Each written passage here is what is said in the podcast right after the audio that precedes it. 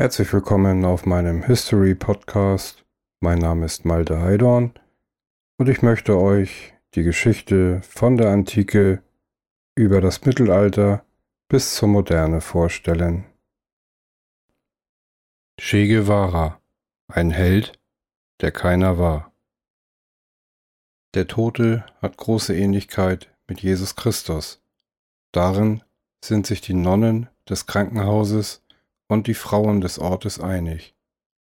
In dem Gewimmel aus Reportern, Fotografen, Soldaten und Schaulustigen beugt sich immer wieder jemand zu dem Aufgebahrten hinunter und schneidet sich eine Strähne der Haare ab, als Talisman. Die erloschenen Augen stehen offen. Sie wirken seltsam lebendig, die Gesichtszüge sanft der Bart gestutzt, das Kinn hochgebunden. In den Hals hat ein Arzt einen Schnitt gesetzt und Formaldehyd in die Schlagader gespritzt, damit der Leichnam nicht so schnell verwest. Jemand hat ihn gewaschen und gekämmt. Der Mann sieht im Tod besser aus als in den letzten Wochen seines Lebens. Besser auch als seine Mitstreiter die verkrampft auf dem Boden lagen, bevor man sie verscharrte, oder die entstellt und aufgedunsen erst nach Tagen aus einem Fluss gezogen wurden. Kugeln haben Arme und Beine des Mannes getroffen, der letzte, tödliche Schuss hat sich ihm in die Brust gebohrt. Sein Henker hat darauf geachtet, das Gesicht nicht zu treffen. Denn die Männer, die den Toten am Nachmittag des 9. Oktober 1967 der Öffentlichkeit präsentieren, im Waschhaus hinter dem Hospital Nuestro Señor de Malta in Valle Grande im Hochland Boliviens. Sie werden verbreiten, der Mann sei im Kampf gestorben. Und sie wollen keine Zweifel zulassen an seiner Identität. Der Tote hat viele Namen getragen in seinem 39 Jahre währenden Leben. Geboren als Ernesto, Ende 1966 in La Paz angekommen als Adolfo Mena González, von seinen Kameraden im bolivianischen Dschungel Fernando genannt oder Ramon. Die Welt aber, die bald die Fotos sehen wird, von der Christusgleichen Leiche, kennt ihn unter dem Kampfnamen den er sich vor einem Jahrzehnt in der kubanischen Revolution erworben hat. Kommandante Che Guevara. Am nächsten Abend wird man ihm zwei Totenmasken und die Fingerabdrücke abnehmen. Man wird ihm die Hände abschneiden und sie in Formaldehydlösungen einlegen. Dann wird man ihn mehrere Meter tief neben der Landebahn von Valle Grande vergraben die Städte mit Bulldozern einebnen und das Gerücht verbreiten, die Leiche sei verbrannt worden. So endet das letzte Abenteuer des Mannes, der geglaubt hatte, in Südamerika einen Guerillakrieg entfachen zu können. Ein zweites Vietnam für die USA wollte er auslösen und schließlich einen dritten Weltkrieg, an dessen Ende siegreich der Kommunismus stehen würde. Er hat immer die Gefahr gesucht, und das Unmögliche, dieser Ernesto Guevara de la Serna aus Argentinien. Der asthmatische Junge, der sich mit den Nachbarskindern prügelte, bis sie ihn nach Hause tragen mussten. Der Schüler, der sich vom Brücken baumeln ließ, über Schluchten balancierte. Der Medizinstudent, der per Anhalter übers Land fuhr und später auf dem Motorrad zu einer Reise quer durch den Kontinent aufbrach der die berühmte Inka-Bergfestung Machu Picchu bestieg, Ruinen besuchte und Leprakrankenhäuser. Der Sohn einer verarmten Familie aus der Oberschicht, dem alle Möglichkeiten offen standen, der sich in der Schule kaum für Politik interessierte und sich dann auf seinen Reisen dem Marxismus verschrieb, der schließlich begann, Stalin zu verehren und dem nur eine Lösung möglich schien, für die schreiende Ungerechtigkeit, die ihm überall auf dem Kontinent begegnete, die Weltrevolution. El Che Argentino nennen ihn die kubanischen Exilanten, die er 1954 in Guatemala trifft. Nach seiner typisch argentinischen Angewohnheit, ständig das indianische Füllwort Che in seine Sätze zu streuen. He du heißt es. Seine zweite große Reise durch den Kontinent hat Guevara nach Guatemala getrieben. Er atme, schreibt er nach Hause, die Luft der Freiheit.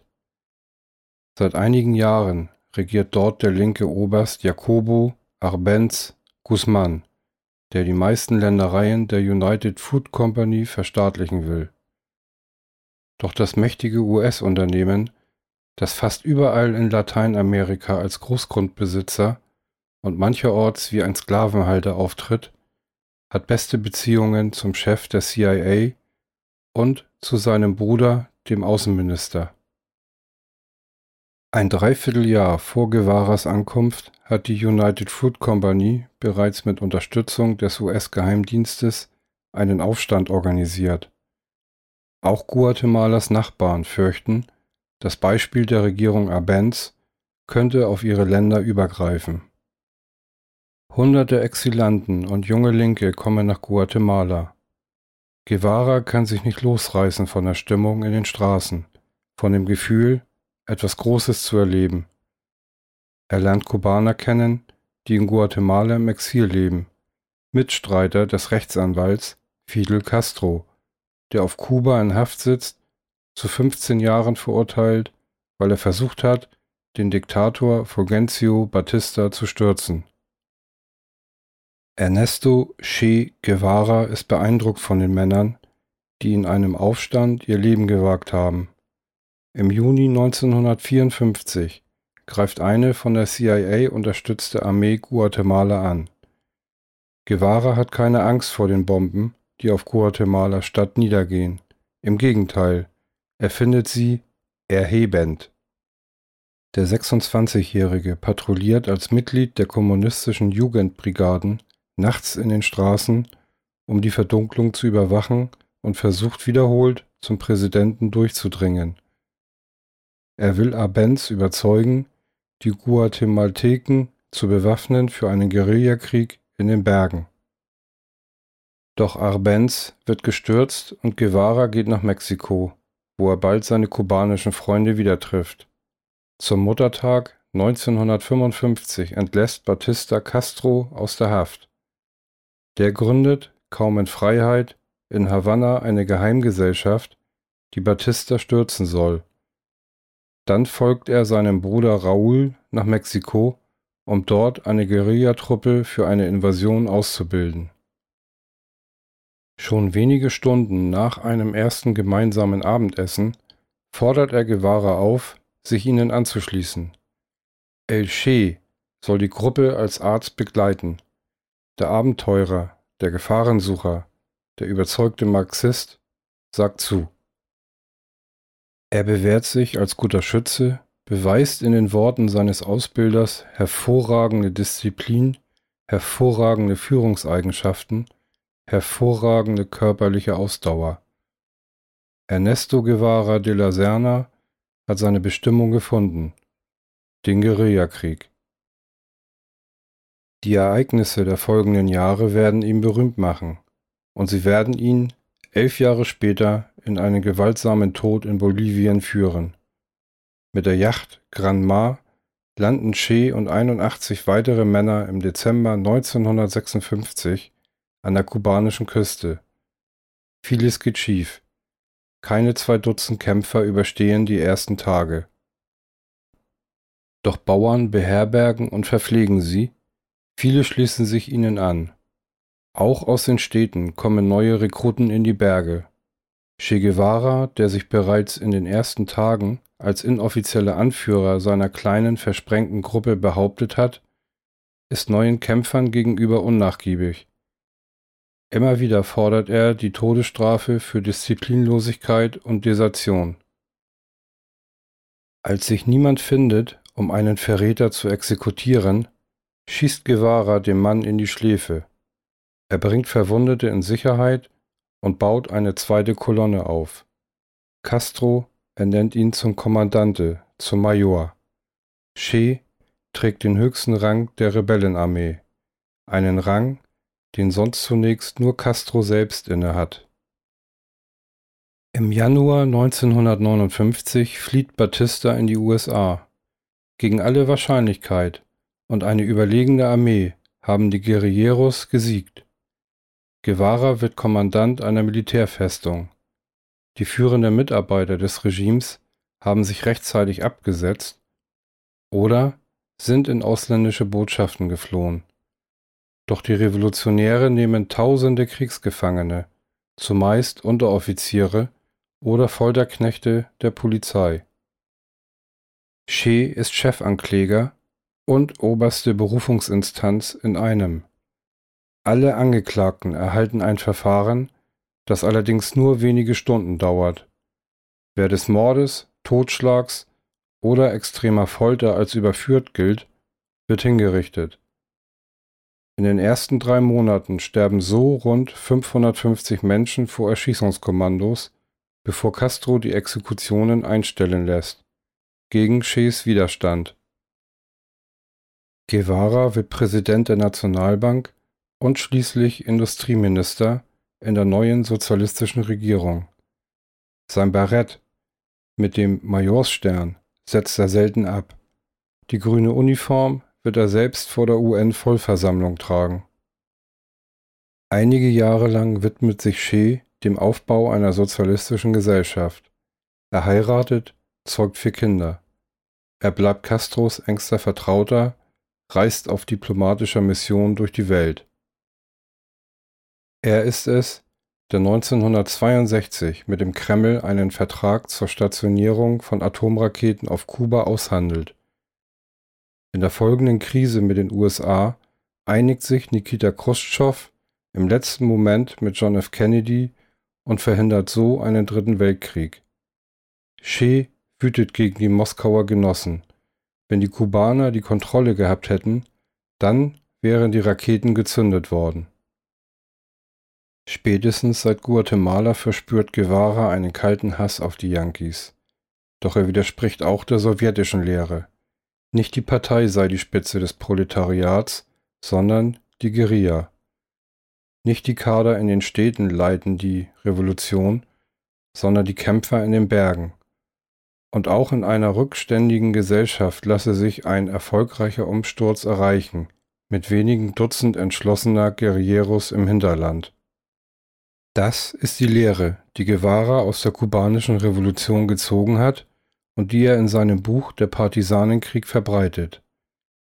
Er gibt sie den lateinamerikanischen Studenten mit, die er auf Kuba zu Guerilleros ausbildet. Im unterentwickelten Lateinamerika muss der bewaffnete Kampf vor allem auf dem Land ausgetragen werden. Im Laufe der 1960er Jahre schickt Guevara mehrere Guerillagruppen aufs Festland, unter anderem in sein Geburtsland Argentinien. Alle enden schnell im Desaster, weil es, glaubt der Kommandante, an einer charismatischen, unbestechlichen militärischen Führungsperson fehlt, an jemandem wie ihm. 1965 verlässt er seine Familie für einen Kampfeinsatz im Kongo. Doch der Versuch, die kubanische Revolution nach Afrika zu exportieren, scheitert. Guevara sucht gemeinsam mit Castros Geheimdienst einen neuen Ort aus, wo er seine Lehre vom Guerillakrieg beweisen kann. Bolivien. Einiges scheint dafür zu sprechen, dass dieses Land die Keimzelle einer Revolution sein könnte, die den ganzen Kontinent erfassen soll. Bolivien grenzt an fünf andere Staaten Peru, Brasilien, Paraguay, Argentinien und Chile. Das Land erfährt seit den 1950er Jahren einen Aufschwung, die Bauern aber leben weiter in Armut. Präsident Barrientos hat sich an die Macht geputscht und sich 1966 in Wahlen bestätigen lassen, den Widerstand der Bergarbeiter hat er zum Teil mit Gewalt gebrochen. Seine Armee ist schwach und wird von den USA unterstützt. Hat nicht auch der Vietnamkrieg mit einigen amerikanischen Militärberatern begonnen? Dies ist Che Guevaras Plan.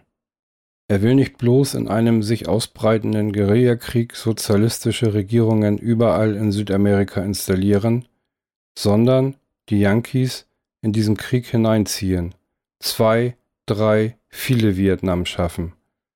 Moskau müsste die Genossen dann schon bald unterstützen. Es würde zu einem Weltkrieg kommen, der den Imperialismus schließlich in dessen Brutstätte besiegt.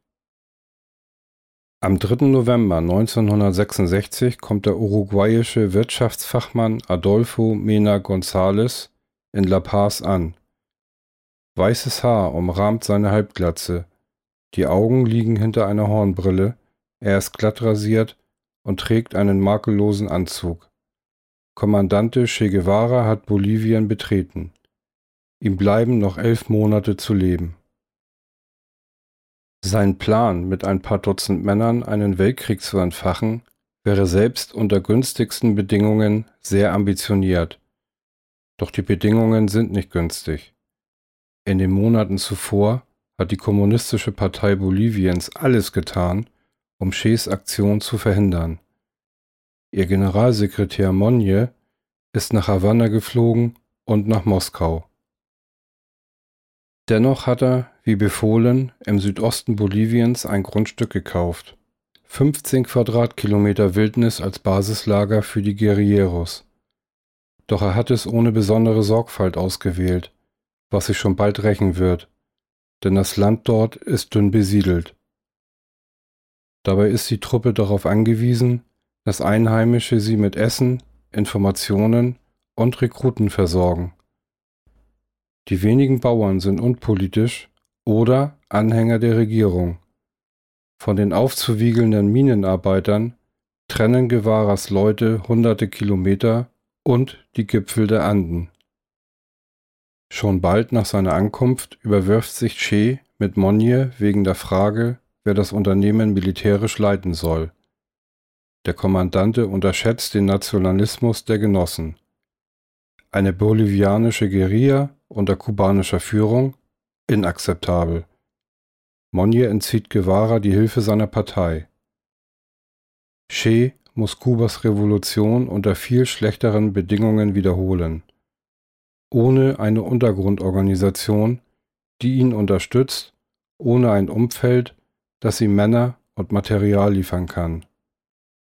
Und er muss sich in Geduld üben. Es wird Monate dauern, Jahre vielleicht, um die Kerngruppe aus einem guten Dutzend kampferfahrenen Kubanern sowie rund 30 Bolivianern, einigen Peruanern und Argentiniern zu einer schlagkräftigen Armee auszubauen. Er muss neue Rekruten anwerben und auf Hilfe aus Kuba warten. Bereits im Januar 1967 entdeckt die bolivianische Armee das Anwesen von Guevaras Gruppe. Noch gehen die Offiziere davon aus, es gehöre Schmugglern, einer Drogenbande vielleicht. In Höhlen vergraben die Guerilleros ihre Medikamente und Waffen, machen Übungen und Erkundungsstreifzüge im Wald, in dem es unablässig von den Bäumen tropft. Es ist Regenzeit. Die ersten beiden Opfer dieses Krieges fallen nicht im Kampf, sie ertrinken in Gebirgsflüssen. Im März desertieren zwei Bolivianer. Sie verraten der Armee, woher die Männer in den Bergen kommen. Zwar weiß die Regierung nicht, dass der berühmte Che die Gruppe anführt, doch sie bitten die USA um Hilfe. Wenig später erschießen die Guerilleros einen Soldaten. Die Armee riegelt das Gebiet ab. Waffenlieferungen werden unmöglich. Kuba zieht seinen Verbindungsagenten aus La Paz ab. Fortan sind Guevara und seine Leute auf der Flucht. Die Guerilleros hungern fast ständig, schlachten gelegentlich eines der Pferde oder kaufen bei Bauern ein Schwein. Che keucht unter Asthmaanfällen.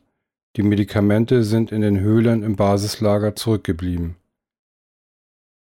Er will eine zweite Front eröffnen, gibt zwei Besuchern eine verschlüsselte Nachricht an Castro mit. Er soll die Kämpfer schicken, außerdem ein neues Funkgerät. Doch die Boten laufen der Armee in die Arme und erzählen im Verhör mehr, als sie müssten. So erfährt die Regierung, dass Che Guevara die Guerilla anführt. Täglich ertönt Propaganda im Radio, attackiert Regierungschef Barrientos die Guerilleros als Agenten des Castro-Kommunismus. Erfolgreich stellt er die Aktion als ausländische Invasion dar, misstrauisch begegnen die Bewohner der Gegend den bewaffneten Fremden. Die bolivianischen Verhältnisse sind komplizierter, als die Kubaner gedacht hatten. Die indigenen Bauern warten keineswegs darauf, befreit zu werden.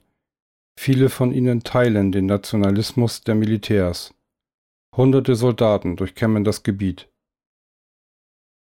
In seinem Tagebuch, einem kleinen grünen Kalender, notiert Guevara in winzigen Buchstaben die Verluste und beklagt die fehlende Unterstützung. Von einer Mobilisierung der Bauern kann keine Rede sein. Er trennt eine Nachhut von seiner Truppe ab, schlägt sich mit den anderen zwei Dutzend Männern allein durch den Wald. Mit Macheten müssen sie sich den Weg freihacken. Der Sommer vergeht zwischen schneidend kaltem Wind und unerträglicher Hitze. Den Kontakt zur zweiten Gruppe verlieren sie schnell. Ohne falsche Bescheidenheit hat Che seine Gruppe Ejército de Liberación Nacional getauft, Nationale Befreiungsarmee, und verfasst in ihrem Namen Kommuniqués. Compañero Bergarbeiter, die Guerilleros der ELN erwarten dich mit geöffneten Armen. Dabei hat seine Truppe nur noch ein Ziel, das nackte Überleben. Ständig suchen die Männer nach Wasser und Essen. Sie streiten, stehlen einander die Kondensmilch. Shea bringt selten die Energie auf, ihre Konflikte zu schlichten. Doch er liest und schreibt bis spät in die Nacht mit einer Stirnlampe. Einmal hält er in einem Dorf vor 15 erstaunten Bauern einen Vortrag über die Ziele der Revolution. Meist jedoch fliehen die Einheimischen. Nur mit Gewalt bekommen die Guerilleros Nahrung von ihnen. Sie schießen Papageien und Affen, essen Gürteltiere. Gelegentlich gelingen ihnen Hinterhalte, den gefangenen Soldaten nehmen sie Waffen und Kleider ab. Guevara führt seine Leute im Zickzack durch ein Gebiet von etwa 200 Kilometern Länge und 100 Kilometern Breite. Selten laufen sie mehr als ein paar Stunden, meist vom Morgen bis zum Nachmittag.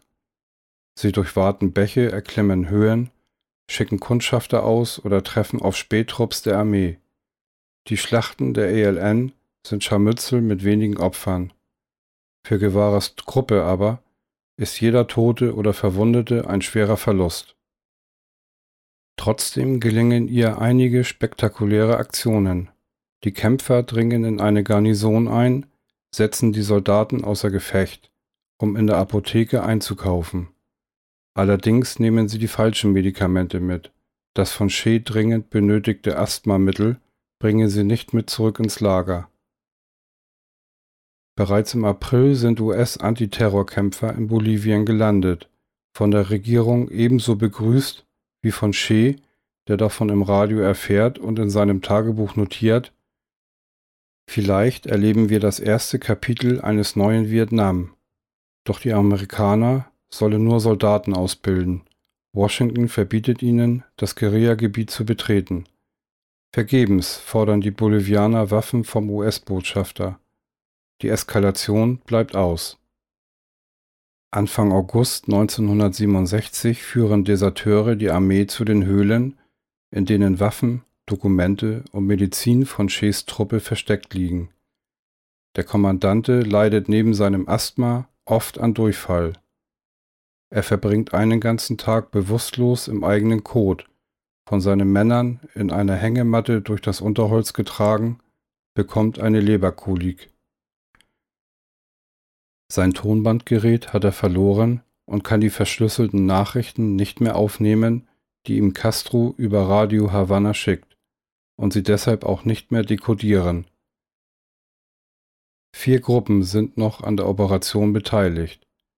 Eine Zelle aus Unterstützern in La Paz, die seit dem Abzug des kubanischen Agenten den Kontakt nach Havanna und damit auch zu den Guerilleros verloren hat, Ches Gruppe, die in totaler Isolation durch den Wald flüchtet, die Nachhut, die weder mit Che noch mit der Außenwelt in Verbindung steht, und die kubanische Regierung, die nur noch aus Zeitungen und dem Radio erfährt, was in Bolivien vor sich geht. Ende August gerät die Nachhut in einen Hinterhalt. Die Regierung lässt die Leichen ausstellen und dann verscharren. Zunächst hält Che die im Radio verbreitete Nachricht für Propaganda. Auf der Flucht und noch immer in der Hoffnung, wieder auf die andere Gruppe zu treffen, verstößt er gegen fast alle Regeln des Guerillakriegs. Er führt seine Männer oft durch offenes Gelände, ohne zu wissen, was vor und hinter ihm geschieht, ohne Hilfe der Einheimischen, und obwohl die Armee seinen Weg kennt. Immer hat er gepredigt, wie gut Guerilleros ihr Gebiet kennen müssten. Seinen Leuten aber ist das von tiefen Schluchten durchzogene Terrain fremd geblieben. Selbst die Bolivianer im Team stammen aus anderen Teilen des Landes. Guevara hat in den Jahren zuvor häufig davon gesprochen, dass ein Guerillero zum Sterben bereit sein müsse, zum größtmöglichen Opfer. Patria o muerte, Vaterland oder Tod. In einer Revolution siegt man oder man stirbt. Immer enger zieht sich der Ring der Soldaten um Che Guevaras Gruppe. Die US-Spezialisten haben ein Ranger-Bataillon der bolivianischen Armee ausgebildet, haben den Rekruten unter anderem beigebracht, sich nachts zu bewegen, Sprengfallen zu erkennen, im Nahkampf zu bestehen. Nun landen die Ranger im Guerillagebiet. Mit den anderen Einheiten wetteifern sie darum, wer den Kommandante zur Strecke bringen wird. Am Morgen des 8. Oktober 1967 führt Guevara seine verbliebenen 16 Kämpfer durch eine tiefe Schlucht in der Nähe des Dorfes La Higuera. Dann sehen sie auf einer Hügelkette Soldaten. Ein Bauer hat ihre Position verraten. Sie sitzen in der Falle. Einige Stunden lang belauern sich die Gegner. Dann wagen sich einige von Guevaras Männern aus der Deckung. Die Soldaten beschießen sie mit Mörsern und Maschinengewehren. Die Eingekesselten verlieren sich aus den Augen. Che versteckt sich in einem Kartoffelfeld hinter einem Felsen und feuert. Eine Einheit klettert in die Schlucht hinunter, im Schusswechsel versucht der Kommandante die Felswand zu erklettern. Eine Maschinengewehrsalve trifft ihn im Bein. Eine Kugel zerstört sein Gewehr. Ein bolivianischer Mitstreiter schleppt ihn aus der Schusslinie, da tritt ein Feldwebel vor die beiden Guerilleros und richtet seine Waffe auf sie. Guevara hat keine Wahl, als sich zu ergeben. Seine Kleider hängen in Fetzen, um die Füße hat er Lederbandagen gewickelt, sein Haar ist verfilzt. Ein herbeigerufener Offizier fragt ihn, wie er heißt. Und der Mann, der in den vergangenen Monaten nur Kommandante Ramon war, nennt seinen richtigen Namen. Das Gefecht geht noch einige Stunden weiter. Dann ist die bolivianische Revolution zu Ende. Der Gefangene wird in die Schule von La Higuera gebracht. Ein Offizier verhört ihn, am nächsten Morgen auch ein CIA-Agent, der das Tagebuch und andere Dokumente abfotografiert. Was anschließend geschieht, ist nicht mehr zu klären. Die Berichte der Anwesenden widersprechen sich. Sicher ist, mittags kommt der Befehl aus La Paz, Che zu töten. Die bolivianische Regierung fürchtet die politischen Folgen eines Prozesses. Die USA tun nichts, um Guevaras Tod zu verhindern, obwohl die Nachricht von seiner bevorstehenden Hinrichtung sie rechtzeitig erreicht. Der Feldwebel Mario Terran meldet sich freiwillig. Er hat beim Gefecht am Tag zuvor drei Kameraden verloren.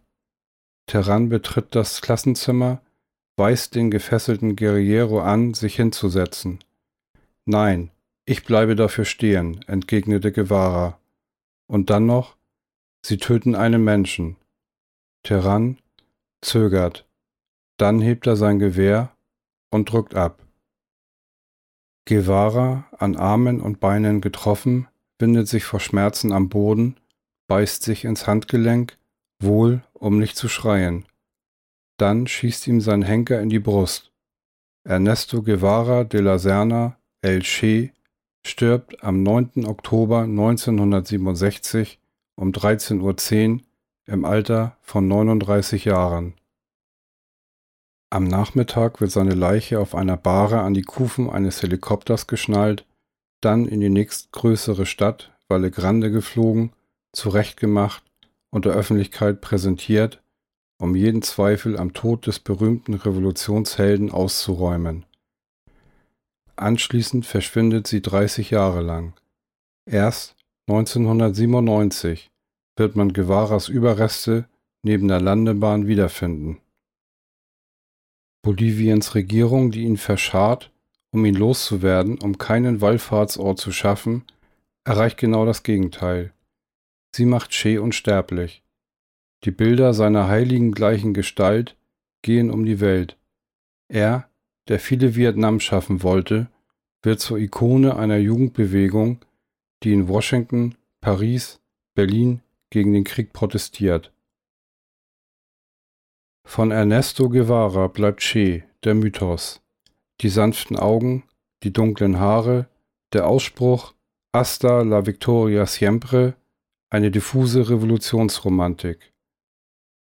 Dass er brutal war und rücksichtslos, dass er die Menschheit in einen dritten Weltkrieg gestürzt hätte, wenn er gekonnt hätte, dass er Männer eigenhändig hingerichtet hat, all das verblasst vor seinem Sterben. Davor, dass er bereit war, für seine Sache in den Tod zu gehen. So, das war's mal wieder von mir. Vielen Dank fürs Zuhören. Ich hoffe, es hat euch Spaß gemacht. Bis zum nächsten Mal in meinem History Podcast.